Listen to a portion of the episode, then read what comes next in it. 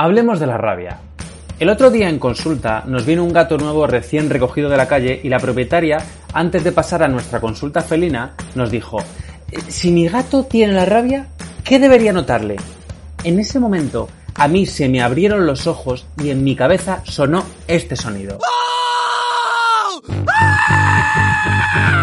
Bienvenidos a Un Veterinario, Divulgación Veterinaria, episodio 2. Lo que da rabia de la rabia. La rabia es una gran desconocida.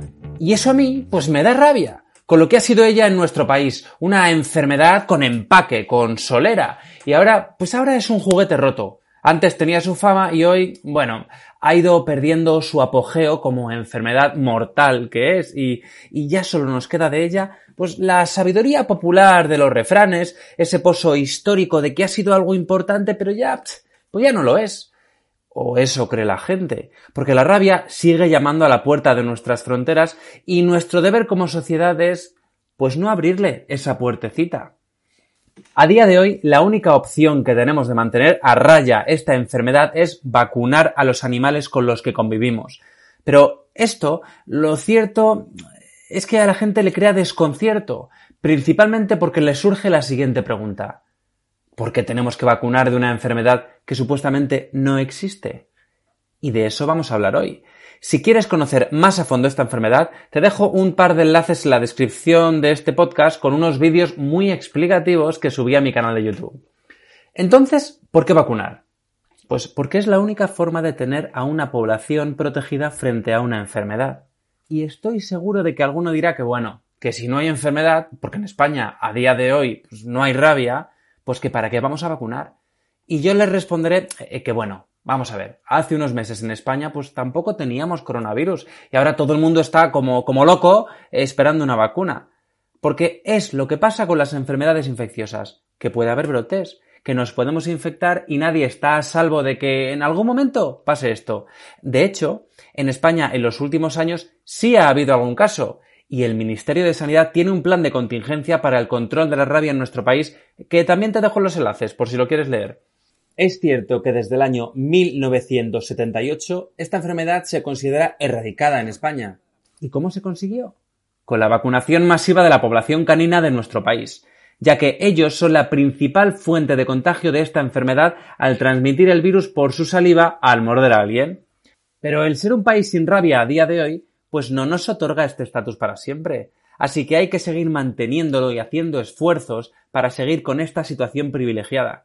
Pero vamos, que eh, eso pasa con todas las certificaciones que tienen un poquito de rigor, pues como con las estrellas Michelin o no. ¿eh? Si a un restaurante le dan una estrella Michelin por cocinar un puturru de foie o, lo que cocine, pues luego no puede mantener esa estrella a base de huevos fritos con patatas. Tendrá que hacer un puturru de foie con reducción de grosellas del bosque o puturru de foie plus plus o un puturru de foie 3.0, bueno, no sé, seguir en esa línea de trabajo. Y más después del esfuerzo que supone ganar una estrella Michelin. Bueno, y ya ni te cuento el esfuerzo que supone erradicar una enfermedad en un territorio. Pero hablemos de los últimos casos que hemos tenido en nuestro país. Uno de ellos ha sido en el año 2013 y en el 2019 se han detectado dos casos positivos más. Uno de ellos en un perro y el otro en una persona que fue mordida por un gato en Marruecos y que desgraciadamente murió el pasado diciembre en Bilbao. Y es que ahora quizás más que nunca nos hemos dado cuenta de los peligros de vivir en un mundo globalizado con respecto a la transmisión de las enfermedades infecciosas, hemos visto que somos vecinos de los países que están al otro lado del mundo.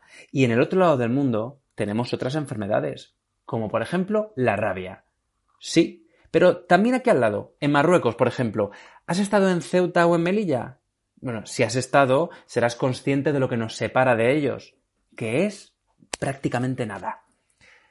En mi opinión y la de la mayoría de los veterinarios, tenemos que empezar a ver el mundo como un campo sin vallas con respecto a la sanidad, pero sin vallas no solo entre países, sino también entre especies. Por eso, cada vez que vacunáis de esta enfermedad, estáis protegiendo tanto geográficamente como interespecie, es decir, a los humanos. Estáis siendo cómplices de una inmunidad de grupo con respecto a una enfermedad que una vez que presenta síntomas tiene un 100% de mortalidad.